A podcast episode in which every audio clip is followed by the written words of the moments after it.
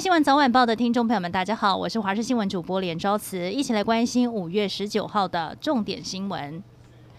台湾今天新增两百六十七例本土的确诊个案，目前确诊累计数字最多的前五县市分别为新北市、台北市、桃园市、彰化县、宜兰县，其中台南市今天出现两例的确诊案例。零确诊，因此破功。位在第一线的医护人员因为疫情都忙翻了，但却有医护表示，外送订餐却有外送员不愿意送，把餐点摆在地上。因此，脸书上有人号召了双北的餐饮业者加入了友善医护的行列，包括了欢迎医护或是愿意送餐的，并募集送餐员，集结成台湾医疗友善餐厅地图，希望能让医护人员有订餐需求的时候可以使用。台大院方在上午十一点召开了记者会，证实有一名院内公务室非医疗单位的员工昨天出现了发烧症状，经过采检确诊，目前已经紧急针对了同办公室共三十六人进行采检。截至目前为止，院内已经有十个人确诊，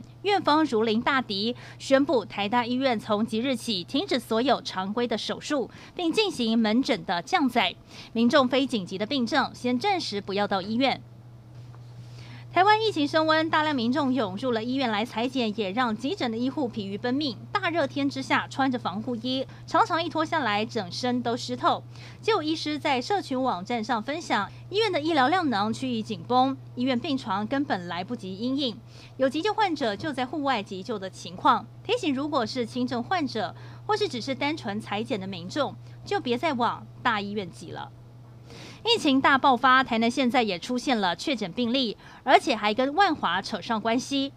一名六十岁的男子，平时跟八十八岁的母亲住在一起。五月初就两天从南到北，当天来回万华，母子双双出现了症状确诊。而在屏东，虽然今天没有出现确诊病例，不过两名北部的确诊者曾经到访知名的华侨市场、车城福安宫，都有他们的足迹。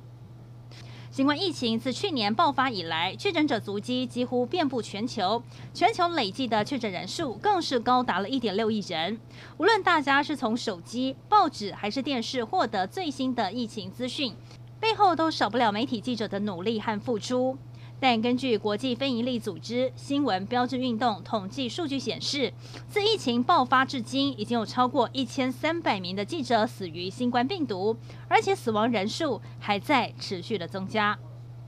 以巴冲突进入了第二周，依旧没有停火的迹象。以色列总理纳坦雅胡十八号还强硬的表示，如果有需要，会持续的发动攻击，还说要让敌人付出代价。不过，先付出代价的是大量无辜的平民。加萨地区已经有五点二万名的巴勒斯坦人无家可归，至少两百一十七名的巴勒斯坦人丧命，人道危机加剧。以色列这一方面则有十二人丧命，还有一名年仅十岁的巴勒斯坦女孩哭诉，她想为自己的同胞做点什么，但她只是个孩子。影片在网络上广传，画面令人鼻酸。